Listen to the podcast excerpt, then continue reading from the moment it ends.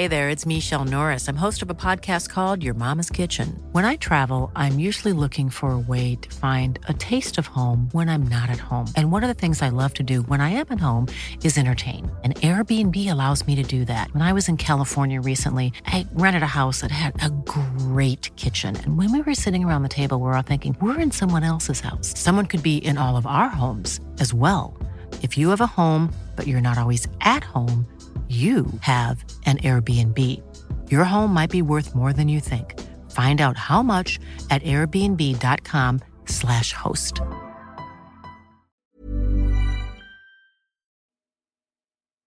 Los gatos. Historia basada en una experiencia anónima. Hasta los 18 años, cuando tuve que irme a estudiar a la universidad, vivía en el pueblo en el que nací el pueblo de donde es toda mi familia. Se ubica en un lugar apartado de la Sierra Mazateca. Fue el primero de la familia que tuvo el privilegio o la desdicha, como lo quieran ver, de salir fuera a estudiar una licenciatura. Cuando me gradué del bachillerato con ayuda de uno de mis maestros, apliqué para obtener una beca. Como mi familia no tenía los recursos suficientes, era la única manera en la que podía continuar con los estudios. Al principio todos me apoyaron. Mi mamá estaba muy contenta de que tuviera la oportunidad de seguir preparándome y ser alguien en la vida. Después de que recibí la noticia de que habían otorgado el apoyo, las cosas con mi familia se empezaron a poner extrañas. Mi abuela y mi madre sobre todo me decían que tenía un mal presentimiento y que no quería que me fueran. Nosotros, tanto en la casa como en el pueblo, siempre hemos sido creyentes de estas ideas. Y por esta razón pensé que lo estaba utilizando como un pretexto para que yo no me fuera. Al darse cuenta de que ya era una realidad y que el tiempo en el que yo me iba cada vez estaba más cercano, Imaginé que era su tristeza y lo que me extrañaría en lo que les hacía decir todo eso. Continué con mis planes y arreglé mis cosas. Con la ayuda de unos amigos que ya vivían en la ciudad donde yo me iba a mudar, conseguí donde quedarme. Todo iba bien hasta que una noche antes de mi partida, mientras estaba acostado en mi cama intentando dormir, empecé a escuchar los maullidos de muchos gatos unos como si estuvieran afuera de mi casa y otros en el techo, y algunos que le respondían a varias casas de la mía. No es raro escuchar los gritos de estos animales como cuando las gatas andan en celo, pero estos chillidos eran diferentes. Me parecía más amenazantes, desesperados y causaban ya no molestias, sino más bien miedo. Por la mañana mientras desayunábamos le pregunté a mi madre si había escuchado algo, pero ella me respondió que no se había dado cuenta de nada. Algo que me pareció extraño ya que su cuarto está junto al mío. Y aquellos maullidos de la noche anterior era imposible que no los escuchara, incluso a varias cuadras a la redonda. Por el ajetreo de la ida a la universidad, este asunto pasó a segundo plano y pronto se olvidó hasta el día que me fui. Con lágrimas en los ojos y todavía muy preocupada, mi madre me despidió en la terminal de autobuses. Al ver la preocupación en su mirada, comencé a creer que el mal presentimiento que ella tenía tal vez no era tan inventado y pudiera ser cierto de alguna manera. Pero en aquel punto ya ninguno de los dos podía hacer nada más que continuar. Abordé el autobús y a los pocos minutos salió. Mientras giraba la puerta de salida para incorporarse a la carretera, vi por la ventana que un grupo de gatos parecían todos callejeros. Estaban reunidos en un terreno baldío frente a la terminal. Todos estaban alrededor de algo. Daba la impresión que se lo estaban comiendo. Nunca antes había visto algo parecido, y es una escena que todavía la tengo muy marcada en la memoria. La adaptación a mi nueva rutina no fue tan complicada. Aunque todo lo sea el ritmo de vida de una ciudad más grande, esto me gustaba. Me mantenía activo y ocupado todo el tiempo. Este último no pasaba tan lento como en el pueblo. El semestre inició y todo estuvo bien durante las primeras semanas, hasta que pasaron los primeros exámenes. Comencé a tener problemas con algunos maestros.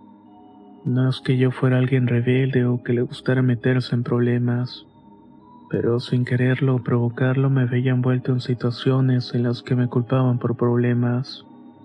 Problemas que obviamente no tenían nada que ver.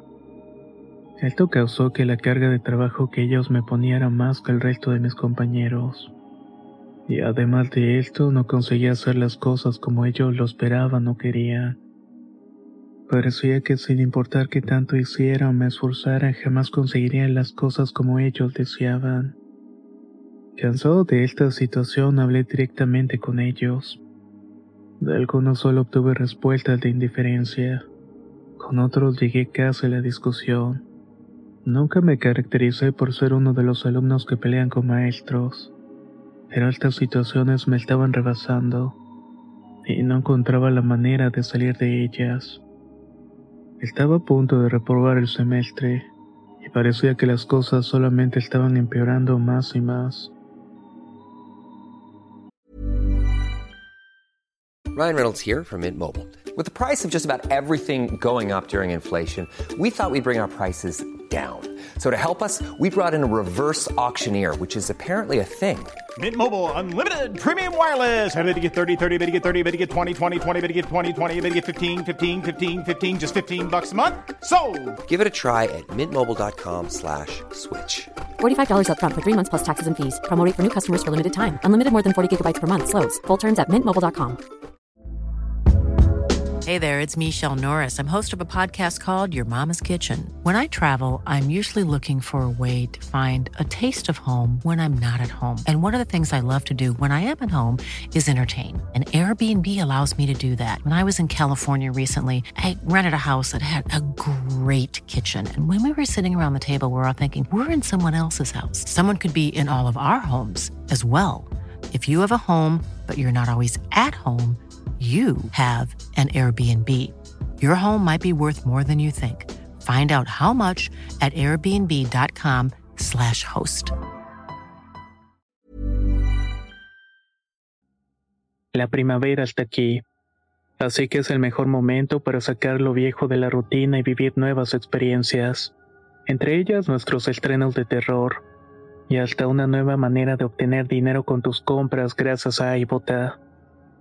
iBota es una app que puedes descargar totalmente gratis y que te da la mayor cantidad de dinero en efectivo en cientos de artículos y marcas, no solo las botanas que disfrutas mientras nos escuchas. Olvídate de otras apps que son igual que brujos charlatanes y solamente te dan puntos fantasmas. Con iBota simplemente agrega tus ofertas a la aplicación y obtén dinero real que podrás transferir a tu cuenta bancaria, PayPal o tarjeta de regalo. No lo dudes y únete a una comunidad con 50 millones de usuarios que ya disponen de los beneficios de más de 2.700 marcas y tiendas, como Lowe's, Macy's, Sephora y Best Buy. Y para que termines de convencerte, en este momento iBota está ofreciendo a nuestro público 5 dólares solo por probar iBota usando el código ROR cuando te registras. Solo tienes que ir al App Store o Google Play Store y descargar la aplicación iBota gratis para comenzar a ganar dinero en efectivo y usar el código ROR. Esto es iBota en Google Play o App Store y usa el código ROR. Aprovecha los nuevos comienzos y corre a descargar la aplicación para ganar más cashback.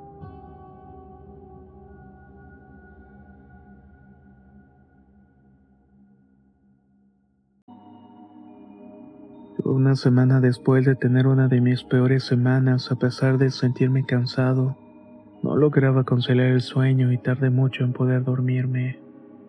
Recuerdo que cuando por fin conseguí hacerlo, soñé que estaba en un lugar muy oscuro. No podría decir exactamente si era una calle, un callejón o otro sitio, pero lo que sí recuerdo es que entre la oscuridad lograba distinguir a un grupo de gatos que me acechaban. Se acercaban a mí con sus lomos erizados, maullando e intentaba escapar. Pero todos iban tras de mí hasta que por fin me alcanzaban.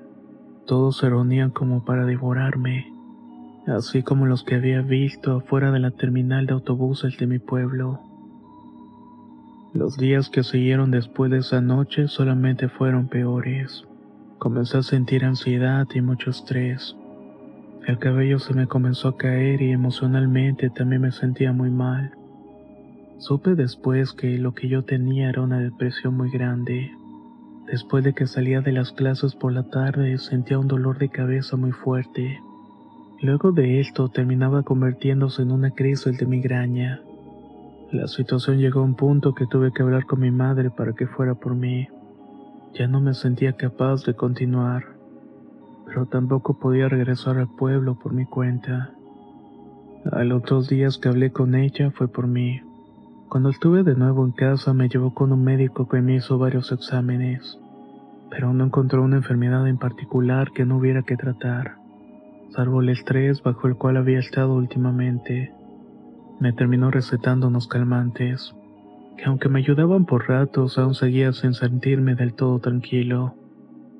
A pesar de que ya me encontraba en el pueblo, seguía sin sentirme bien. Algo me estaba causando mucha intranquilidad. Le pedí a mi abuela que me hiciera una limpia y muchas personas en el pueblo, sobre todo las mujeres grandes, lo saben hacer. Al menos para malestares o desequilibrios más sencillos.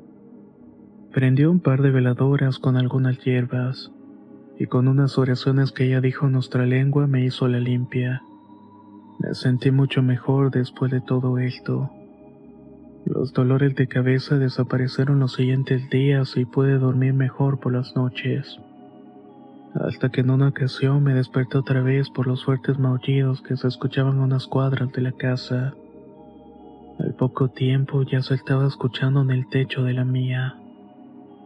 Nunca supe si se trataba de una coincidencia o si la presencia de los gatos tenía que ver con lo que me estaba sucediendo. Al contarle a mi madre lo que me había pasado, me aconsejó que fuéramos con otra mujer que se dedica también a hacer limpias, aunque ella las hacía para problemas más delicados, cosas que necesitaban de mayor conocimiento para poder resolverse. Cuando fuimos con ella me palpó algunas partes del cuerpo como la espalda, los hombros y el estómago. También puso sus manos sobre mi cabeza. Masajeó mis sienes por unos minutos. Mientras cerraba los ojos me decía algunas oraciones. Algunas eran en español y otras en mazateco. Continuó un rato hasta que abriendo los ojos dijo algo que me sorprendió. Me dijo que traía mucho aire, que ese aire se me había generado por el miedo, un miedo muy grande que me desequilibraba, que mis pensamientos eran como gatos, como los gatos cuando se erizan y se quieren defender. Yo nunca le comenté nada de lo que me había estado sucediendo antes con estos animales. Tampoco el sueño que tuve o cuando los vi en la central reunidos devorando aquella cosa, así como los ruidos que llegué a escuchar por la noche. Ella continuó con la ceremonia, me sobó y me limpió con unas hierbas junto con un saumerio en el cual había quemado unas resinas.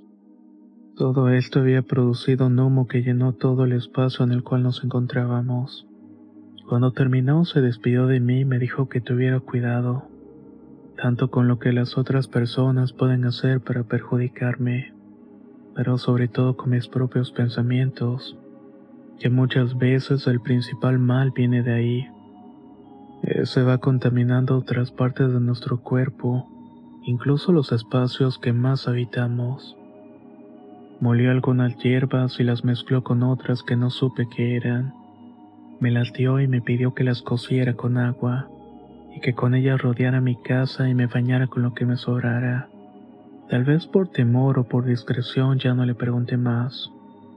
Le di las gracias y mi madre le pagó sus servicios.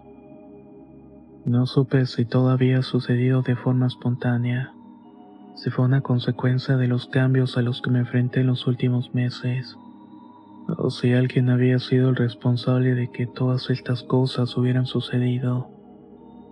Al volver hice lo que la mujer me dijo y puse el agua con la que cocí las hierbas alrededor de la casa. Con lo que sobró me terminé bañando. Después de eso sentí que la cama regresó a mi vida. Cuando tenía que tomar la decisión de que se regresaba o no a la universidad, se nos notificó que se suspendían las clases por la propagación de un virus uno que probablemente todos conocen porque inició la pandemia. Lo que sería por unas cuantas semanas se terminó prolongando por dos años en los que no tuve que regresar a la universidad. al menos no de manera presencial. Y tampoco volví a la ciudad a la cual me había ido meses antes. Para cuando lo hice muchos maestros eran nuevos y la administración también había cambiado. Pude graduarme y hace unas semanas me titulé por fin. Puedo decir que pasé esta prueba que en un momento creí que no lo haría. Todo fue gracias a mi abuela y aquella mujer, que por su forma de sanar sacaron de mi cuerpo ese miedo. Todo ese aire que siempre se asoció con el pelo rizado de los lomos de los gatos. Esos que maullaban mientras juntos devoraban algo que nunca me atreví a mirar que era.